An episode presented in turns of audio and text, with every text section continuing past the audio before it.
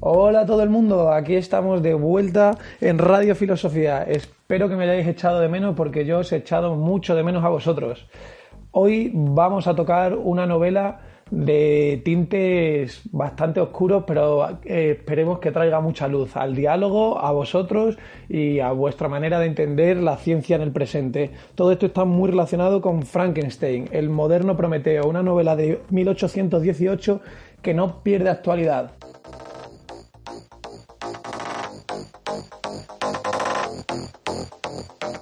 Buenos días, buenas tardes, buenas noches, buena gente. Sed bienvenidos a Amantes del Saber. Esto es Radio Filosofía.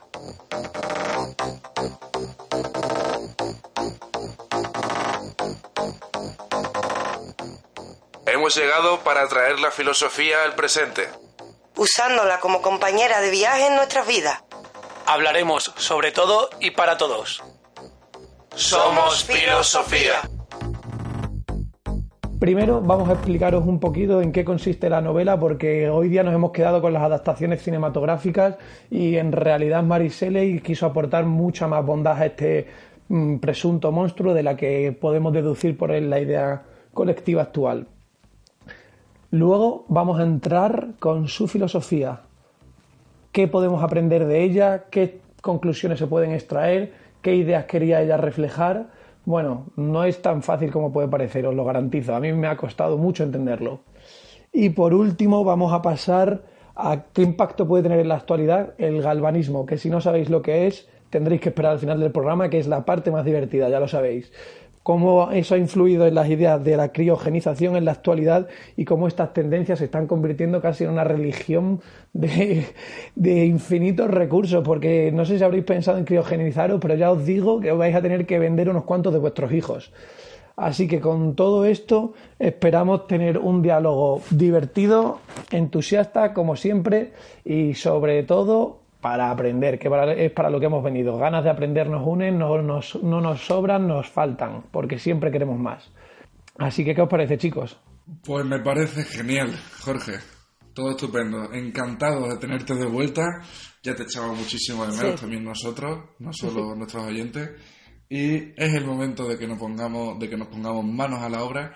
Y hoy en esta ocasión, eh, si os parece bien, vamos a empezar hablando por la novela, en lugar de por el autor o la autora, en este caso como solemos hacer, vamos a hablar de la novela, de cómo se desarrolla la novela de Frankenstein para intentar desgranar exactamente eh, todas las partes que tiene.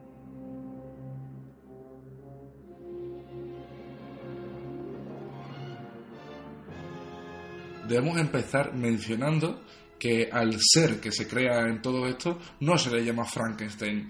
Frankenstein es el eh, científico que lo crea, Víctor Frankenstein. Este señor lo que hace es eh, unir las piezas de diferentes seres que están desmembrados, de seres humanos, y conforma un ser, un, eh, bueno, sí, una vida que mide unos 2 metros 50, 2 metros 44 ha llegado a leer, eh, y con todo esto lo que consigue es un ser muy especial, un ser único, un ser que tiene una sensibilidad extrema, por contra sobre todo a como lo solemos pensar nosotros. Eh, una vez lo crea, él se da cuenta de que no lo quiere dentro porque es un ser tremendamente feo y lo que hace es expulsarlo fuera de su laboratorio.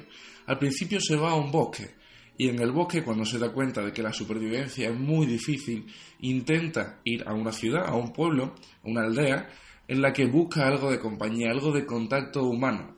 Cuando llega a esa aldea, lo que se da cuenta es que el resto de la gente, viéndolo un ser tan anormal, porque verdaderamente lo era, imaginaos que os encontráis a un ser de dos metros y medio que llega hasta vosotros y eh, está formado por partes distintas de otros seres humanos, pues lo que hicieron fue repudiarlo. Eh, cuando lo repudian, él acaba refugiándose en una granja, en una granja de un señor de origen francés. Eh, cuando se encuentra en esta granja, el señor lo acaba cogiendo, pero ¿por qué este sí se lo permite y el resto de personas lo habían rechazado? Pues porque este señor es ciego. Bueno, Marco, ahí, hay que apuntar una cosita. En realidad no lo acoge. En principio, fijémonos la inteligencia de Frankenstein. Él se queda en una en, bueno, un cobertizo que hay cerca de la granja donde vive este señor y solo observando él aprende varios idiomas y aprende a comportarse y aprende sobre los seres humanos. pero sí retoma el contacto con este señor en cierto momento aprovechando su ceguera. Curiosamente, haciendo también un apunte de los, de los idiomas que aprende relacionándolo con su autora, tendremos ocasión de hacerlo más adelante, los idiomas que aprende son francés, inglés y alemán. Son los tres idiomas que sabe hablar Frankenstein. Eh, los mismos idiomas, insisto, que los que hablaba su autora. En el momento en el que mantiene esta conversación, como estaba comentando Raquel, como apuntaba muy acertadamente, como casi siempre, voy a decir el casi, pero suele ser siempre, en el momento en el que tiene esta conversación y la familia del señor francés lo acaba descubriendo, tiene que volver a la soledad de nuevo. Y cuando se vuelve a enfrentar a la soledad, descubre que en un bolsillo de su pantalón tiene la dirección del laboratorio donde fue creado. Y aquí tenemos que mm, volver a pararnos porque Frankenstein de nuevo vuelve a su lugar de origen y vuelve para pedirle algo muy concreto a su creador. Lo que le pide es compañía. ¿No es así, Raquel? Si tengamos en cuenta, eh, él descubre, como bien has dicho, eh, la, mm, la, dirección de donde le crearon, pero antes eh, va al bosque, él pasa por el bosque y en el bosque salva a una niña pequeña y al salvar a la niña que se está ahogando en un lago, el padre de la niña, al descubrir a Frankenstein con la hija en sus brazos, que la estaba salvando, lo que hace es disparar a, bueno, a Frankenstein no, hasta yo misma me he equivocado en ese sentido, a la criatura, lo que hace, sí, eh, lo que hace es eh, disparar a la criatura porque la ve horrenda. Y de ahí que ya desespere y pasa de una persona solitaria a ser un amargado. Y por ello va a buscar a su creador y le pide efectivamente una compañera con quien compartir su vida, que es lo que él pide durante toda la novela. Él durante toda la novela lo que quiere es alguien que le comprenda y con quien compartir su ser. él va a pedirle eso. Ostras, o sea que yo también soy Frankenstein y no me había dado cuenta. El monstruo de Frankenstein. Sí. Aquí los tres somos un poco Frankenstein. Monstruos eh, de Frankenstein todos. Sí, de hecho todos seguramente en algún momento de nuestra vida nos hemos sentido identificados con, esa sensación de soledad que tiene este personaje. Lo peor de todo es que cuando llega y eh, se enfrenta a su creador y le pide a esa compañera, al principio el creador, el doctor Frankenstein, dice que sí. Pero cuando piensa que se puede reproducir y puede crearse una especie de monstruo, según su visión, porque hasta entonces Frankenstein es bueno, bueno, hasta entonces la criatura no, no ha hecho nada malo, se niega a, se niega a, creer, a crearle su compañera. Eh, su, su dolor es tan grande que al final le promete, la criatura le dice, me vengaré de ti en tu noche de bodas. Pero ¿y cómo? Y aquí es donde cambia. ¿Cómo es tan cabrón el doctor de no crearle una compañera en vez de crearle una compañera sin aparato reproductor? O sea, tan importante era cogerle el útero a una mujer que no podía hacerla sin coger esa parte también, por darle un poco de compañía al bicho. Madre, que al final los gatos, hasta cuando están castrados, necesitan tener compañía. Aquí lo que me gustaría en realidad es hacer una diferenciación, porque digamos que el monstruo de Frankenstein, o el ser, cambia completamente a partir de este hecho. Y por recapitular, estábamos hablando de un ser absolutamente sensible, que tenía muchas ganas de aprender y de relacionarse con el resto de personas. Para nada un monstruo, tan solo monstruo en apariencia, porque todo lo que había dentro de sí no lo era. De hecho, lo podemos ilustrar con sus pasatiempos favoritos. Sus pasatiempos favoritos son mirar a las flores, mirar a los pájaros, observar a la naturaleza, leer, aprender. Eso es la criatura, a lo que llaman criatura y a lo que llaman, eh, incluso le llegan a llamar demonio los demás. Eso es, la criatura, es un ser realmente perfecto. Tanto. Solo que su físico, su físico no casa. Él, es consciente cuando está en la granja, él es cuando toma conciencia de que él es deforme. Al observar a otras personas y verse en un lago, él se da cuenta de que él es deforme, pero aún así aspira a tener esa compañía que, que ciertamente merecía. Pero, como decimos, cambia, toda esta historia cambia cuando pide que le crean a su compañera y el doctor Frankenstein le dice que no. Al decirle que no, le dice, me vengaré en tu noche de boda. Y la noche de boda en la que el doctor Frankenstein se casa, eh, la criatura mata a su esposa. Eh, se ve además, eh, no pierde su, humanidad, digamos, porque cada vez que, cuando mata a su esposa, es víctima de una serie de remordimientos horrendos. él, lo pasa mal pero quiere que el que le creó viva su misma sensación de soledad y así mata a todo su entorno para que viva en la misma soledad en la que a él se le ha condenado. A este punto hay que señalar hasta dónde llegaría ese sentimiento de soledad cuando la criatura viviendo en el bosque se negó a matar animales para alimentarse de ellos y estuvo sobreviviendo a partir de bayas y raíces y lo que buenamente iba pillando, porque en aquella época no existían supermercados veganos ni cosa parecida, y sin embargo del cabreo que coge dice, pero a ti te mato toda la familia, por listo. Sí, es que tengamos en cuenta una cosa, no es solo la soledad, si fuera una soledad eh, buscada, la soledad puede ser una compañera agradable, pero en su caso lo que tiene es un rechazo constante, no es soledad solo. No es que él viva solo, es que se ve obligado a eso. Entonces la soledad, que en principio podría ser un espacio de libertad en un bosque, se convierte en su propia cárcel porque él es constantemente rechazado. Al principio, la criatura no es infeliz.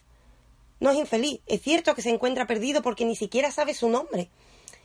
Pero mm, se da el caso de que cada vez que ha intentado acercarse a los demás, ha visto un rechazo. Eso es lo que provoca de, un ser solitario, vamos viendo un ser amargado y al final del ser amargado vamos a pasar a un ser vengativo. La pregunta es, ¿eh, ¿vengativo porque es malo o lo han empujado a ello? ¿Cuánta relación puede tener esta criatura con el típico adolescente que desgraciadamente es como en el caso en Estados Unidos, que ante el rechazo que sufre en el instituto, un día le coge la arma a su padre y se presenta en el instituto a tiros. Sí. Totalmente. Todo esto lo podemos asociar, yo creo que podemos empezar haciendo tan solo un apunte directamente de la filosofía de Rousseau, de la filosofía de que el hombre es bueno por naturaleza y que es la sociedad la que lo va corrompiendo hasta llegar a los extremos de maldad que nosotros conocemos. Tendremos ocasión, si os parece, de ahondar un poco más en este tema, pero podemos ir zanjando el tema de la novela. Finalmente, lo que vamos a encontrar en esta novela es que mm, el propio creador se va a ver repudiado por la sociedad cuando todo sale a la luz. Es decir, eh, aparte de que a Frankenstein, bueno, a Frankenstein, a la criatura, eh, le pillan y pide perdón por todo lo que ha hecho, porque tiene un sentido ético bastante profundo. Aparte de ello, cuando la gente, la población, descubre qué es lo que ha hecho eh, el doctor Frankenstein, la propia población le va a reprochar a ese creador cómo ha hecho algo tan feo, porque al final la culpa de quién es, la culpa recae, recae en el creador que ha sido irresponsable y ha soltado a una criatura que en principio, si no la hubiera soltado, quizás la historia hubiese sido mm, diferente. Entonces el resultado de todo esto es no solo la víctima de la criatura, que por supuesto es una víctima, sino que, que esto es el fin de la novela, una creación irresponsable se vuelve contra el propio creador para crear una pesadilla para todos los protagonistas de la obra. Yo sinceramente, después de analizar tranquilamente esta obra, el personaje de Frankenstein siempre ha sido algo que nos ha estado dando miedo, que lo hemos tenido en pesadillas, aterrorizándonos, como por cierto también a su creadora antes de crearlo. Ahora vamos a hablar de ello. Pero es verdad que si analizamos la obra con calma, el personaje de Frankenstein no es ni muchísimo menos un monstruo. Él no lo era, de hecho. La pregunta que plantea la obra es si el monstruo es el creador. Si vemos el análisis de la obra, el monstruo es el ser humano que, eh, que pone punto de partida a su existencia abandonándolo. Ese es el monstruo no es la criatura sin nombre, la criatura sin nombre es una criatura huérfana. Llegados hasta el final de la obra, querido espectador, querido oyente, esperemos que te haya quedado lo suficientemente clara. Ahora vamos a adentrarnos en la vida de la escritora, en la vida de la autora, para eh, entender mejor cuál es el fundamento de toda esta novela.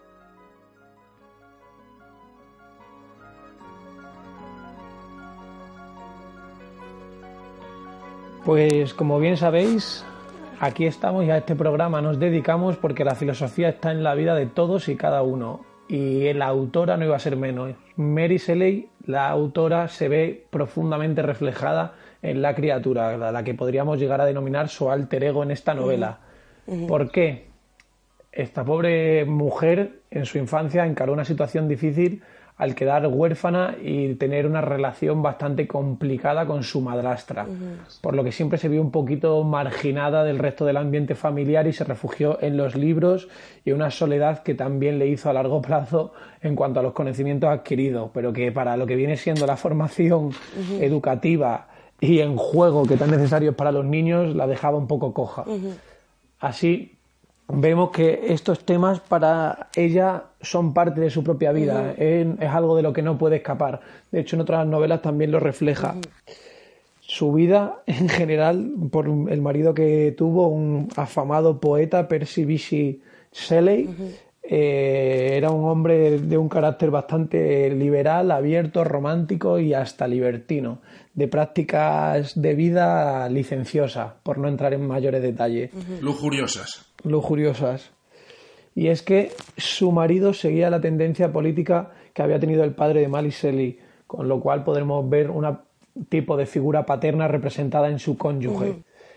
Hay que señalar que al marido en 1811, viniendo de una familia acomodada de la aristocracia británica, le expulsaron de la Universidad de Oxford debido a un panfleto publicado que publicó titulado La necesidad del ateísmo le ofrecieron ser readmitido en la universidad a cambio de retractarse del panfleto. ¿Qué hizo? Que os den por saco. Yo no me retracto, estoy muy orgulloso de lo que he escrito. Me voy a Escocia a aprender más cosas raras todavía. Con lo cual vemos que fue un hombre inconformista y de gran capacidad de adaptación al rechazo. Sí, pero en este punto hay que tener en cuenta una curiosidad. Eh, Mary Shelley eh, tiene dos padres filósofos, los dos filósofos, no solo la madre de ellos, de Mary Shelley, es una de las primeras destacadas feministas, Lovecraft, curiosamente. Y la madre muere cuando pare a su hija. Curiosamente, lo que estamos hablando, la tendencia del marido, sigue la filosofía del padre. Pues bien, Mary Shelley va a hacer lo inverso. Mary Shelley sigue la filosofía de su madre. Es completamente diferente. Son, eh, son una pareja bastante peculiar porque son una pareja liberal, pero muy diferente ambos. Y lo que encontramos en ella y que repercute en la obra no es solo, como bien ha señalado Jorge, una infancia de soledad absoluta y además también integrada en la naturaleza, un poco como Frankenstein. No solo eso, sino que vamos a encontrar también al mismo tiempo una serie de denuncias de las que es testigo por ejemplo, la denuncia a la situación social eh, que está provocada por la revolución industrial, que están haciendo el capitalismo, por ejemplo, y ella ve que la ciencia está creando muchos avances, pero sin ninguna, eh, sin, sin ninguna barrera moral. Y todo esto, todo este pensamiento es más afín al pensamiento de la madre que al del padre y al marido. Es decir, estamos hablando de una mujer eh, realmente rompedora para la época. Ella sí vive, sí, ella vive en un ambiente cultural y ella tiene un marido cultural, sí, eh, está dentro del ambiente, pero tiene una personalidad muy marcada, es muy Frankenstein. ella tiene una personalidad muy marcada. Recordarte, querido oyente, que todo lo que estamos tratando se trata de principios del siglo XIX y en el momento en el que Mary Shelley escribe esta obra ya se encontraba en Suiza, es decir, muy cercana a los movimientos de ilustración que se estaban desarrollando en Europa. Es difícil siempre ponernos en contexto porque ahora mismo vivimos evidentemente en el siglo XXI, pero sí que es crucial que intentemos todos nosotros, no solo tú que nos estás escuchando, sino también nosotros que te lo estamos contando, ponernos en la situación de lo complicado que era el contexto de esta mujer, mujer, insisto, al principio del siglo XIX y la capacidad que tuvo de extraer conclusiones acertadas de todo lo que estaba ocurriendo a su alrededor. Sí, ella tuvo la, gran capacidad de mirar lo que pasaba alrededor y reflejarlo a través de una novela. Además, fue capaz eh, de superar ciertas barreras que le venían dadas por su simple condición de mujer. Esto hay que decirlo. Ella cuando publica esta novela la publica firmando con el apellido del marido y con seudónimo eh, porque saben qué mundo vive ella sabe perfectamente en qué mundo vive y lo que está reflejando ahí es, un, es el mundo que le rodea, pero también nos está dando una lección para el mundo que somos hoy. Sería una locura por aquel entonces que una mujer escribiese una novela de terror. Entonces casa perfectamente con que lo intentase hacer con el nombre de su marido. Aún así, sabemos por lo que hemos estado comentando de que tenían tendencias ideológicas no enfrentadas, pero sí diferenciadas, que no era posible que su marido escribiese esta novela, que tendría que ser ella misma. Sí, porque tenían dos son dos corrientes de pensamiento distintas. De hecho, hay personas que han acusado de que el, marido corrigió la novela y se... Porque es verdad que hubo tres ediciones diferentes de esta obra. Porque la primera era muy cruda. La primera era mucho más cruel eh, de la que nos ha llegado. Y entonces dicen que la corrección la hizo el marido. Es cierto que firma con el apellido del marido y que firma de una manera, eh, acepta la colaboración del marido, pero la obra es de ella. La obra es únicamente de ella porque son de corrientes de pensamiento muy diferentes. De, ella, de hecho, ella no casa, eh, digamos para que, para que lo entendáis, el, la corriente del pensamiento del marido y del padre son más afines al individualismo y ella, por el contrario, piensa que la sociedad necesita de valores como la compasión, ella es mucho más moralista y mucho más piensa mucho más en la colectividad. Eh, porque sigue movimientos como los que empezó su madre, como el movimiento feminista de aquella época. Su madre, valga señalar, que me parece muy llamativo, que en 1792, tres años después de la Revolución Francesa, tuvo el coraje de publicar una obra titulada Vindicación de los Derechos de la Mujer. Una obra que trata de manera directa y clara la igualdad por naturaleza del hombre y la mujer, que lo que les diferencia es la educación, algo que más o menos casa muy bien con la idea posteriormente planteada de Simón de Baber, de mujer no se nace, sino mujer se hace, y te hacen ser mujer y según qué tipo de mujer. Pues bueno, Simón igual llegaba 260 años tarde a lo que había dicho la madre de Maliseli. Sí, la madre es una pionera en ese sentido. Yo creo que, chicos, si os parece bien, lo que tendríamos que centrarnos ahora es exactamente en el momento en el que escribe la obra, porque es muy curioso el contexto que rodea eh, lo, que, lo que acaba inspirando a nuestra autora, a Maricel, a Mariceli, a escribir la obra. Cuéntanos un poco, de El contexto y la compañía, me atrevería a decir. Exacto. Es llamativa la historia. Eh, el cómo se crea la obra podría pertenecer a la propia obra, en mi opinión, mm. porque es alucinante.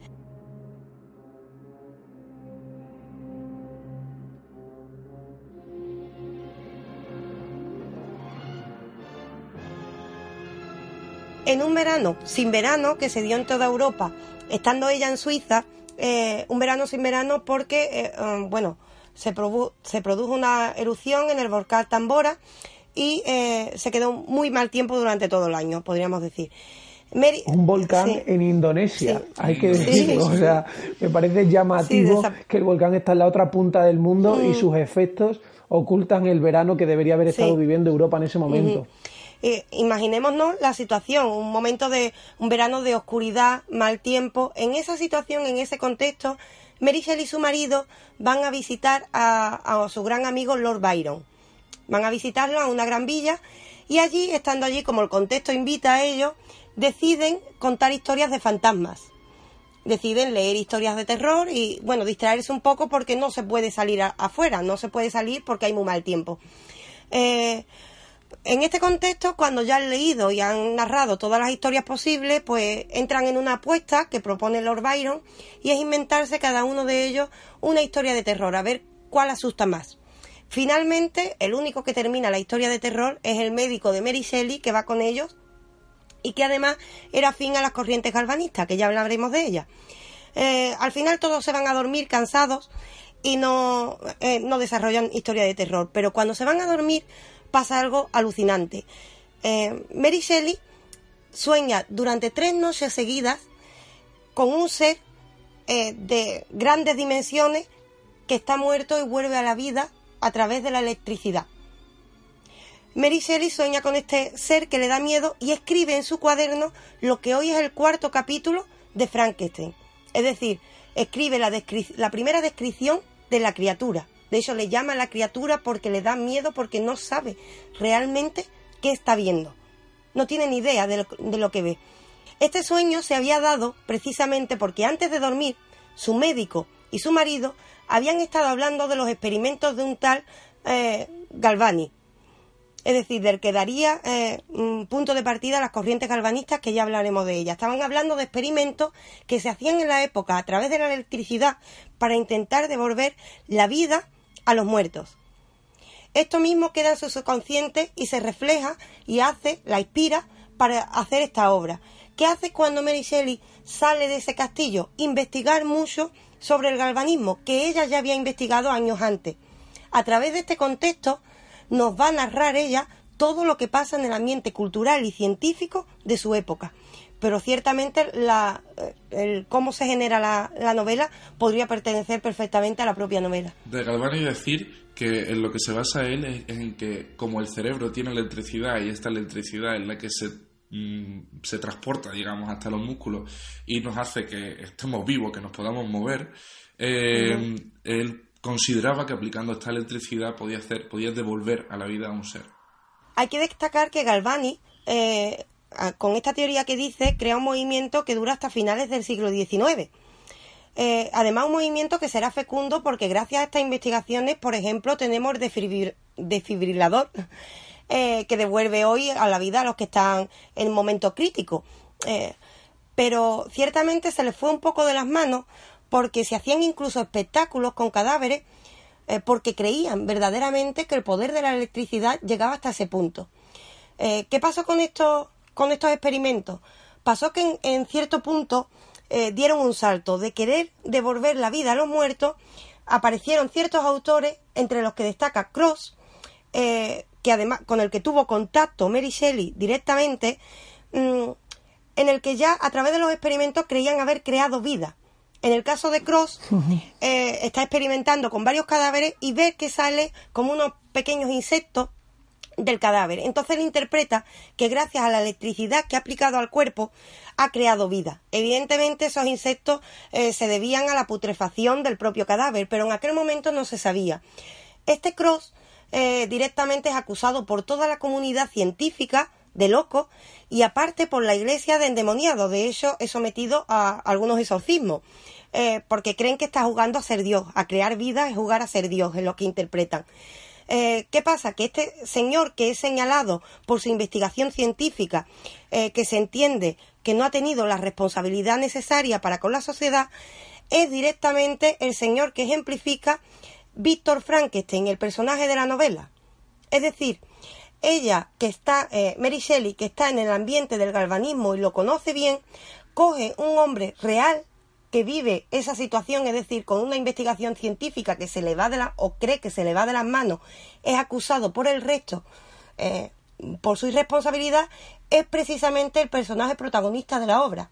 Muy llamativo de esta época y de lo que ejemplifica el espíritu de la ilustración es cómo estamos hablando de dos grandes poetas, cabeza del romanticismo inglés, reunidos en un castillo en Ginebra, bueno, en las proximidades de Ginebra, que al estar al tanto de las últimas tendencias científicas deciden especular sobre ellas y tomarlas como objeto de su talento artístico. Mm algo que hoy día nos parece impensable, que se hace esa pregunta tan terrible de qué eres de ciencia o de letras, como si estuvieran separadas, como si no fuesen lo mismo, como si no fuesen conocimiento. De hecho, esto es muy esto eh, que tú señalas, Jorge, es muy importante, porque es precisamente la crítica que hace Mary Shelley. En aquel momento, eh, los poetas y la gente de letras, que diríamos hoy, están muy interesadas en la ciencia, pero está ocurriendo algo distinto.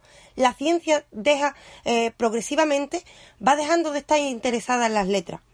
Entonces, ¿qué pasa? El avance científico se produce sin consultar otros ámbitos como la ética, por ejemplo.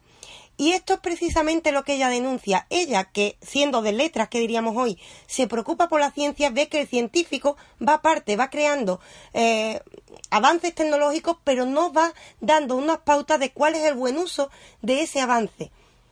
Realmente ella es una de las personas que está denunciando lo que ahora pasa, el no separar los ámbitos del conocimiento, porque uno complementa al otro. No es solo crear un avance científico, sino darle un uso responsable. Hablamos en una época en la que el capitalismo está empezando a desarrollarse todavía y es justamente lo que comentaba Raquel de que este avance eh, que tiene que ver sobre todo en lo industrial va ajeno a todos los códigos éticos y sociales. Entonces, el desprecio que está mostrando en la novela de la que trata nuestro, eh, nuestro programa de hoy, el desprecio que eh, trata el doctor Frankenstein por las leyes naturales, que no respeta ni siquiera a la dignidad del ser humano, es eh, lo justo lo mismo que estaba pasando en esa época y lo que Mary Shelley quería tratar de eh, criticar a través del desarrollo de toda esta novela. Desde luego es un castigo todo lo que le pasó después, eh, la rebelión del personaje contra el doctor, es un castigo a esa falta de ética con respecto a los principios humanos fundamentales. Tengamos en cuenta en este punto de que estamos hablando de que se usaban cada... Hoy en día esto es impensable, ¿eh? Eh, pero se usaban cadáveres eh, que hoy en día se le debe un respeto, normalmente se crea una situación de respeto hacia un cadáver, incluso los propios científicos cuando investigan con él. Pues bueno, un cadáver se pone en medio de una mesa con un montón de gente, como una especie de espectáculo, y se le empiezan a dar descarga para que la gente vea cómo se mueve. Eso es lo que ve con sus ojos Mary. Ve que los científicos no están teniendo en cuenta la moral, están pensando en su avance, pero no están pensando en el avance global de la humanidad. Y ella, como hemos señalado anteriormente, eh, al ser de la corriente, eh, de la misma corriente de su madre, es decir, una corriente muy preocupada por el avance social a través de la mejora ética de los individuos, es de las primeras que mm, levanta esta denuncia, porque claro, la ciencia en aquel momento es intocable. La ciencia en aquel momento, una crítica a la ciencia cuesta muy cara. De hecho, hoy en día aún pasa. La ciencia se ha convertido en la nueva religión y aparece ella y dice, no, primero el humano, primero el ser humano. Tenemos que tener en cuenta, no solo cuando aparece un avance científico, aplaudir al científico, sino tener en cuenta el uso adecuado. Y es, muy representativo en el concepto que tenía Mariseli de la ciencia, que no era para nada una ludista, ni va en contra del avance científico ni tecnológico, porque la criatura, como hemos señalado, es bondadosa es inteligente, es curiosa, o sea, es un buen producto, podríamos decir. El problema que la pervierte es que la crea un hombre, un doctor, que no es consciente de la repercusión y alcance de lo que está haciendo. Es muy llamativo. Mm, podríamos incluso compararlo con Einstein y la bomba atómica. Sí, y de hecho no solo eso, no solo es eh, el culpable realmente es el creador, sino que también hay que señalar una cosa. Eh, Mary Shelley está señalando no solo que la creación es buena, sino que es que el creador no ha sabido qué hacer con ella. La ha tirado en medio de un bosque y ahora el resto que se las apañe. Sin ningún tipo de. El resto que se las. Claro, eh, el resto que se las apañe. No ha tenido en cuenta. Eh, la influencia que eso puede tener para una sociedad. No significa que Mary Shelley, como bien ha señalado Jorge, que Mary Shelley está en contra de la creación. Al revés, la criatura es maravillosa. Lo que denuncia es la actitud del ser humano ante esas creaciones. Una actitud irresponsable a su juicio. Teniendo en cuenta la creación que se dio del ser, del monstruo, el ser de Frankenstein, del doctor Frankenstein, y que fue bueno por naturaleza, sin saber absolutamente nada del mundo, todo lo fue aprendiendo. Antes mencionábamos a Rousseau y su concepción de que el ser humano es bueno por naturaleza. Pues cabe plantearse si efectivamente esto sucede así.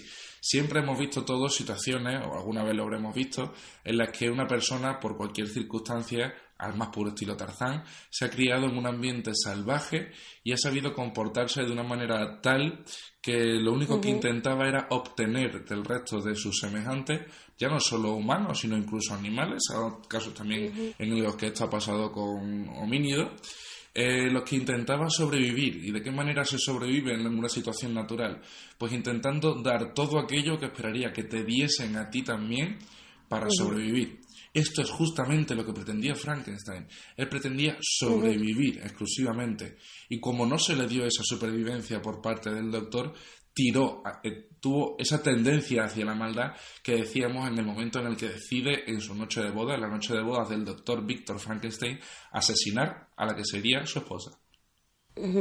Yo haría un apunte en ese sentido, y es que eh, la criatura de la que hablamos no solo intenta sobrevivir, sino que es tan humana que intenta vivir, es decir, intenta convivir con los otros. El problema son los otros, no, él no solo quiere sobrevivir, él quiere vivir porque toda su ansia es tener un compañero, bueno, en su caso una compañera, con la que compartir lo que es. Lo que pasa es que no le dejan, no le dejan. Entonces, eh, cuando acudimos, porque es cierto que Mary Shelley eh, es más afín a las tendencias de Rousseau en ese sentido, del buen salvaje, que son enfrentadas a las de Maquiavelo, que diría lo contrario, que diría que el ser humano es malo por naturaleza, ella sería afín a que el hombre es bueno por naturaleza, pero eh, la sociedad le corrompe. Y de hecho, una de las corrupciones que se ve está en el propio creador de la criatura. Él es el que corrompe a la criatura ignorándola. No es solo la corrupción de la sociedad, no tiene por qué ser solo eh, activa. Es decir, no tiene por qué ser que te meta malas ideas en la cabeza. Esa corrupción también puede darse por ignorar la sensibilidad de este tipo de individuos.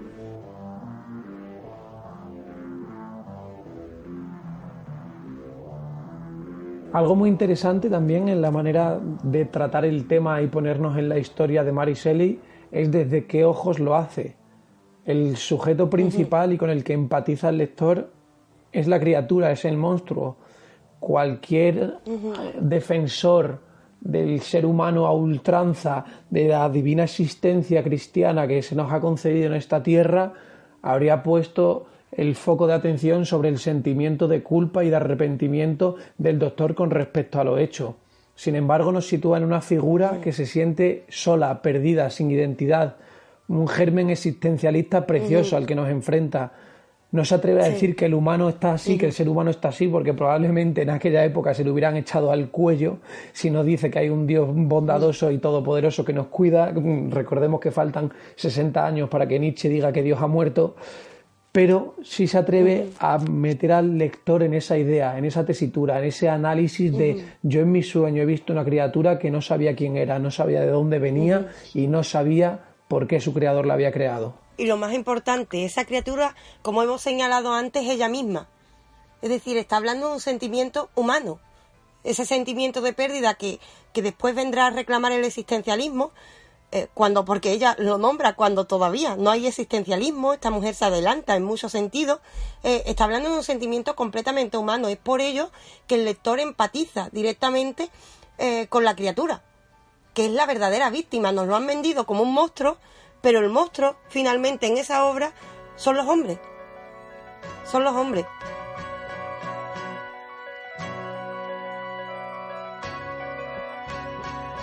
Querido oyente, llegamos a la última parte del programa en la que vamos a tratarlo desde un punto de vista actual.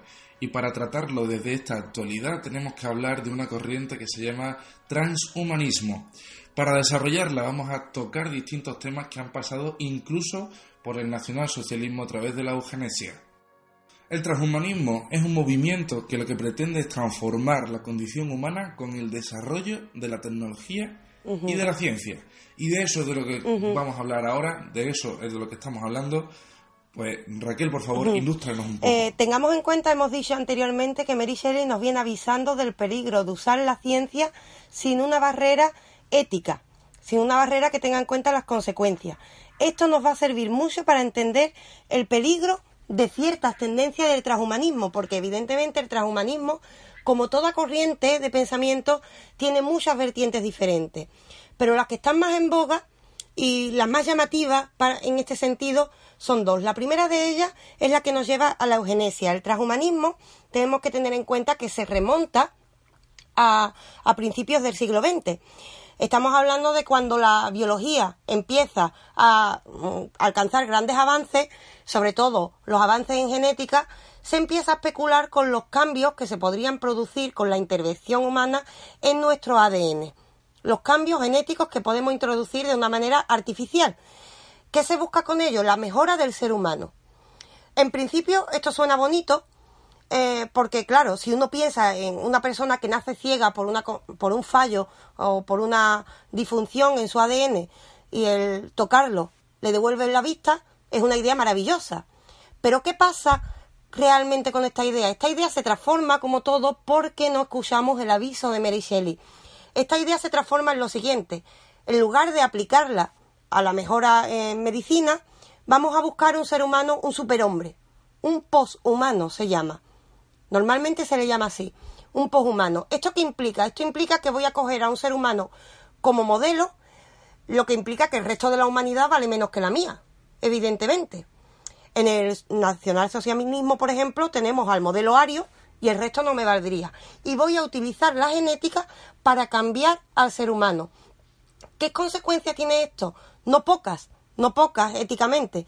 Pero si nos vamos a la actualidad, porque esto, eh, una vez pasada la Segunda Guerra Mundial, quedó ya muy feo, Si nos vamos a la actualidad, es cierto que en la actualidad eh, se están produciendo, eh, sí, servicios, servicios individuales para hacer cambios en el código genético de las personas. De todas formas, creo que es importante centrar la vista en el pensamiento de la época y del momento. La eugenesia como concepto está relacionadísima con el triunfo de las ideas darwinistas y el, la toma del darwinismo como dogma y sobre todo el darwinismo económico, porque al principio la eugenesia se empezó a practicar para eliminar esos elementos indeseables de la sociedad, como podían ser las clases bajas, pobres o desviados sexuales o incluso razas inferiores.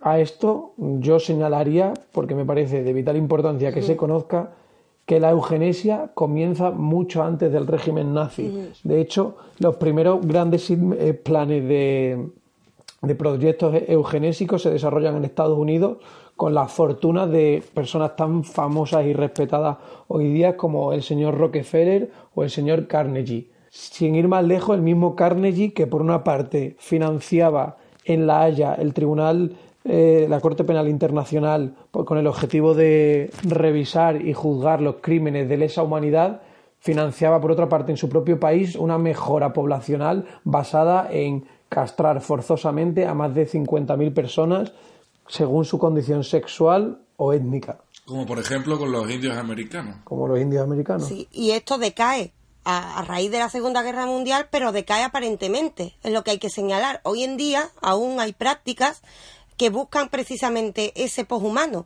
sin tener en cuenta, porque al final, si vamos a Mary Shelley, lo que nos está diciendo, los inventos no están mal. Si tenemos en cuenta que eh, manipular el código genético nos puede llevar a eliminar ciertas enfermedades, yo animo a todos los científicos del mundo a que investiguen sobre eh, la manipulación en el, en el, código genético. El problema es cómo es el ser humano. El ser humano eh, normalmente, eh, por desgracia, y seguramente como motivo de la sociedad, busca su propio beneficio. Y hoy en día se están produciendo mm, grandes gastos de dinero en este tipo de negocios para cambiar ciertos detalles porque aún no tenemos poder suficiente eh, como para hacer un gran cambio en la genética, pero sí se pueden producir pequeños cambios en la genética y en el organismo para pequeñas mejoras que en realidad suelen ser absurdas. Por ejemplo, hay pequeños cambios que se consiguen a través de la tecnología para conseguir que veas por la noche. En realidad son mejoras absurdas, pero estoy segura de que en un futuro eh, la ciencia conseguirá eh, manipular de una manera medianamente cómoda el código genético. Eso es seguro. Antes de que eso pase, tenemos que tener en cuenta el aviso de Mary. ¿Para qué queremos darle uso? ¿Para qué? ¿Queremos crear, crear un humano y que haya dos clases sociales? Una, la que es capaz de pagarse esos cambios genéticos y otra, la que no es capaz y entonces se crean dos humanidades más separadas que nunca, porque eso seguramente sería lo que ocurriría no todo el mundo va a tener dinero para esos cambios genéticos. Desde luego, con el desarrollo económico que tenemos en el mundo, esa sería una tendencia. Tendencia a dos humanidades ricas y pobres. De todas formas, aunque no todo el mundo vaya a tener dinero para realizar esos cambios y se puedan generar un mundo a dos niveles de rendimiento físico humano, sí que hay países en los que la selección de embriones se está llevando a cabo desde hoy países como Islandia que, por ejemplo, van a erradicar el síndrome de Down por la sencilla razón de que se hace un estudio de los embriones antes de que se lleguen a desarrollar. Si el niño va a tener alguna enfermedad de ese tipo, de con, ese, con esa facilidad de predicción, el embrión será descartado. Creo que es una reflexión bastante larga y reposada la que requiere algo así, que podamos ver un mundo tan próximo en el que no ven gente tan admirable y digna de respeto como son los síndromes de Down no puedan existir por el simple hecho de que sus padres prefieren tirarlo a la basura. Y no solo eso, tengamos en cuenta otra cosa. Si empezamos así, ¿quién te dice que no va a haber en un futuro quiero a mi hijo rubio con los ojos azules, es decir, detalles así de absurdos, porque son absurdos realmente, y que lo que crean es una nivelación total. Si tú creas una nivelación total en el que todo el mundo prácticamente es igual, no solo la sociedad es aburrida, sino que es mucho más difícil el avance, porque normalmente el avance se produce cuando se enfrentan cosas diferentes y contrarias. Es decir, esto precisamente es a lo que se refiere Mary Shelley cuando dice no juguemos a ser Dios. No es que estemos hablando de que creemos que todo lo tiene que llevar la naturaleza, evidentemente la ciencia nos puede ayudar a mejorar muchísimo, pero antes de aplicar el descubrimiento científico hay que hacer una reflexión profunda sobre las implicaciones que tiene ese descubrimiento y de ello precisamente se encarga el campo de la bioética en filosofía.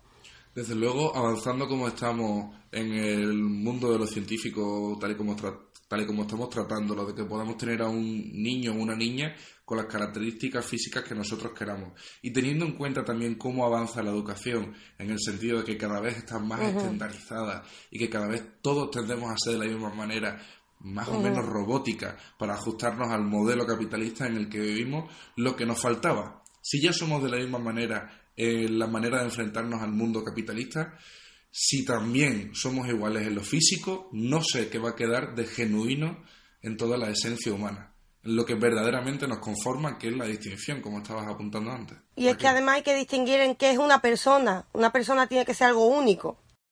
Y un apunte muy importante que has hecho respecto a la lógica capitalista y cómo se está imponiendo a la hora de igualar a las personas estamos asistiendo a la desaparición del humanismo y de las humanidades en la educación secundaria y en la educación de formación profesional. Por lo menos en España, sin ir más lejos, se ha quitado filosofía del bachillerato. Ahora mismo es una asignatura que no es obligatoria, solo es optativa. Estamos viendo como los futuros médicos, químicos, eh, biólogos de cualquier tipo no sabrán nada de la concepción del hombre que pueda tener Kant o de la visión del hombre que pueda tener Aristóteles o incluso el mismo Jesucristo, es decir, lo llevamos al extremo. la separación entre letras y ciencias va a más. Valga el apunte de que en España el Ministerio de Ciencia va por un lado y el Ministerio de Cultura y Letras es otro. No se consideran ni por asomo, hermanas. A mí es algo que de verdad que me asusta, que es algo que me da miedo y tengo que tragar saliva para intentar asimilar esta separación tan grave y digo, gravísima. Y además una cosa importante, las letras fomentan el, sí, el, la visión crítica de la realidad. Esto lo que puede, esto puede incluso perjudicar a la propia ciencia en un sentido. La ciencia se convierte en un dogma, como bien ha señalado antes Jorge, eh, se convierte en un dogma. La ciencia de repente ya no tiene crítica de otra parte, porque no escucho a la otra parte, no escucho a la humanística. Entonces al final lo que vamos a crear son científicos que siguen un dogma. Y eso deja de ser ciencia. Una parte necesita a la otra. Constantemente. Se necesitan.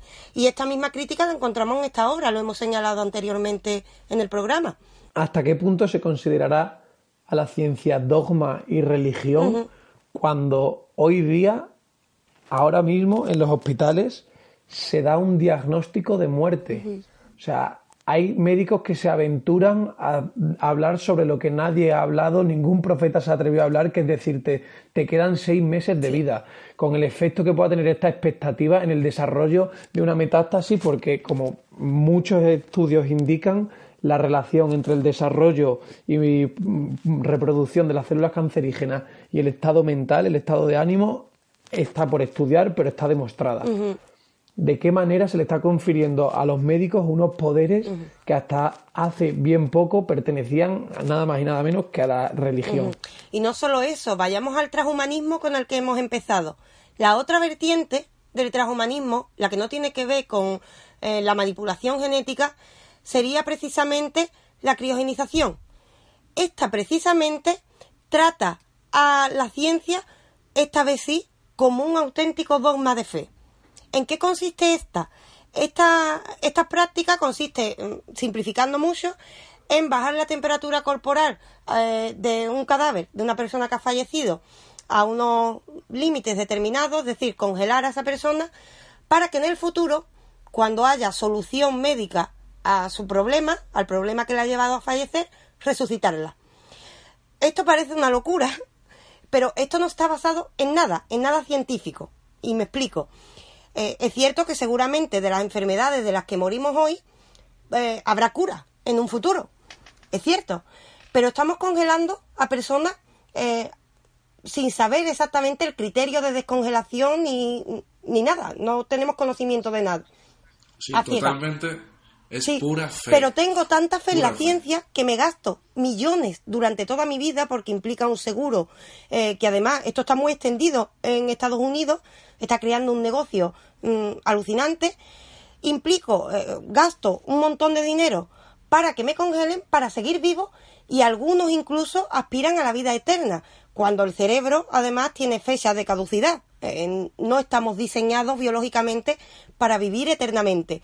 Pero es tanta la fe en la ciencia que aspiran a que mm, realmente puedan, algunos aspiran a la vida eterna y otros resucitar en un futuro para ver el futuro.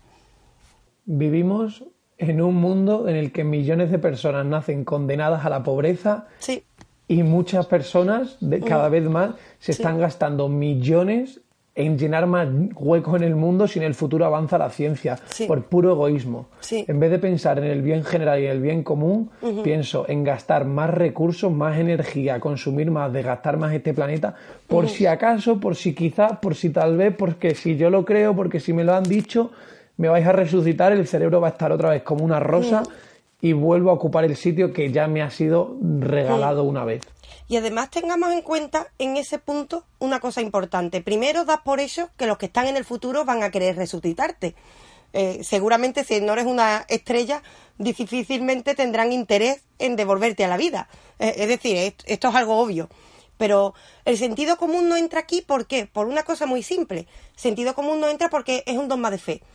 Igual que en la antigüedad, eh, muchos personajes eh, con grande potencia económica daban dinero, por ejemplo, a la iglesia para ganarse la salvación eterna del cielo, ahora se lo doy a la ciencia o a un seguro de unos científicos determinados para vivir eternamente. Es decir, estamos viviendo la nueva religión, es la fe absoluta y ciega en, en la ciencia, en sus posibilidades y en que me va a servir a mí.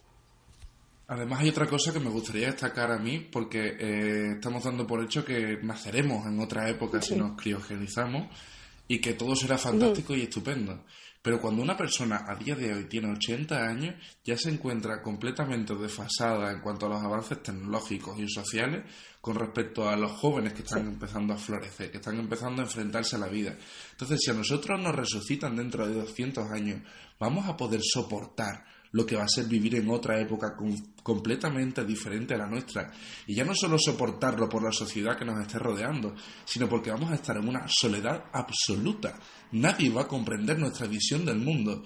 Nadie, ninguno de nuestros familiares, o al menos de los que estaban cuando nosotros vivíamos antes de que muriésemos o se nos congelara, va a estar con nosotros. Entonces, ¿de qué manera una persona puede revivir dentro de 100, 200, Sí. 500 años y enfrentarse al, al mundo de una manera sana? Hay, eh, hay, para entendernos, panteones de familias enteras. Es decir, hay, hay familias que piensan resucitar en unidos.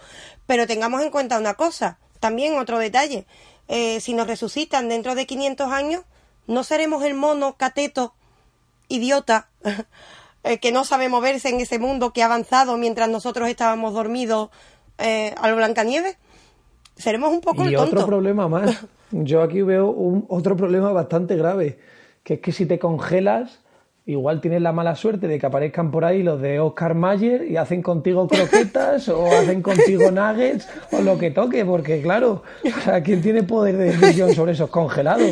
Yo Claro, muchas veces claro. frito cosas que podrían venir Sí. de un cuerpo humano y no me hubiera extrañado nada. Sí.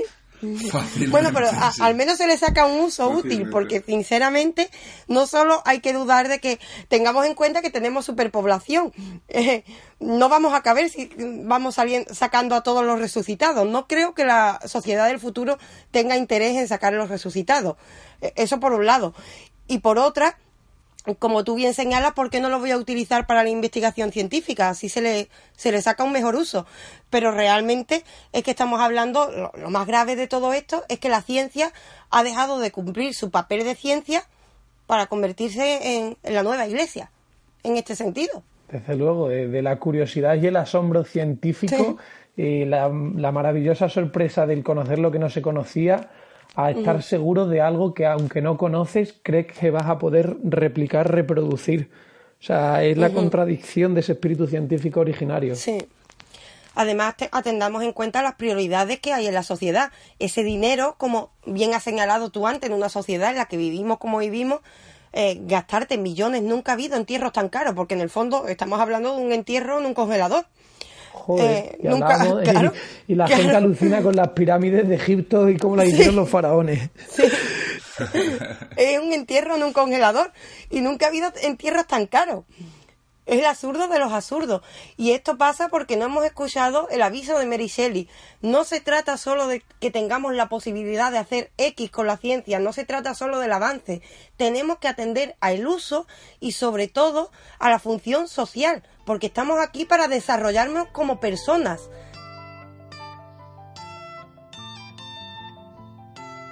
Podemos concluir, si os parece, chicos, eh, a sabiendas de que todos los avances tecnológicos y científicos tienen que ir a la par de la ética, tenemos que saber lidiar entre la ciencia y las letras, y esto es lo que Mary Shelley seguramente quería decirnos a la hora de escribir su novela de Frankenstein. Eh, llegados hasta este punto, si os parece, yo creo que nos podemos ir incluso de Yo quiero señalar un segundo, ya que lo has mencionado por alusión directa a un genio de nuestro tiempo y que nos toca más de cerca, Carl Sagan, al que espero que todos conozcáis, un buen hombre con afán de iluminar y divulgar el conocimiento científico que advertía del peligro de que las cámaras legisladoras, como puede ser el Congreso de los Diputados en España o el Senado en Estados Unidos, están conformadas únicamente por técnicos. Apenas hay una formación tanto moral como científica entre esos reguladores de todos los avances científicos y la manera en la que se utilizan. Hay una falta de conciencia ética y ético-científica demasiado pronunciada en los parlamentos y en la, en la legislación misma.